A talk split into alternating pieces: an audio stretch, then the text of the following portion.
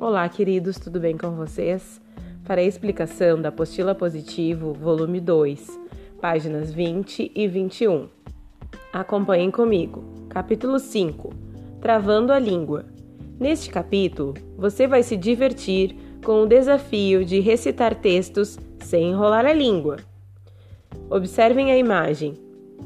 Pedro pregou um prego na porta preta. Página 21. Diga aí. Número 1. Observe a imagem da página anterior. O que as crianças estão fazendo? Número 2.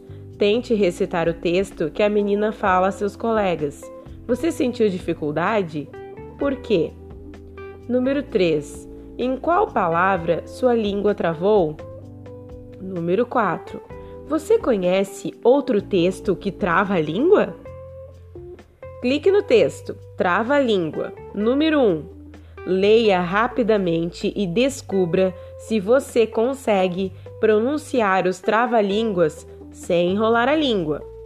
Trava-língua é um texto que apresenta palavras difíceis de serem pronunciadas na sequência em que aparecem. Um limão, mil limões. Um limão de limões. Cultura popular.